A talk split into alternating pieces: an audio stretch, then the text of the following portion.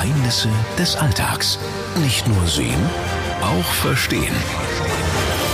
Einmal schnell das Geschirr gespült oder kurz in der Wanne gewesen und schon sind die Finger schrumpelig. Funktioniert übrigens auch genauso an den Füßen. Aber warum ist das so?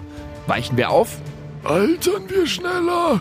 Oder saugen wir uns einfach voll wie ein Knödel in Bratensoße? Oh, lecker. Alles Quatsch mit Soße. Genau das Gegenteil passiert. Wir saugen uns nicht voll, sondern die kleinen Äderchen in unseren Fingern, die werden immer dünner, verengen sich, wodurch dann auch die Haut an den Fingern nach innen gezogen wird. Das sieht dann für uns so aus, als wären da so kleine Rillen in unseren Fingern oder wir fangen einfach an zu schrumpeln.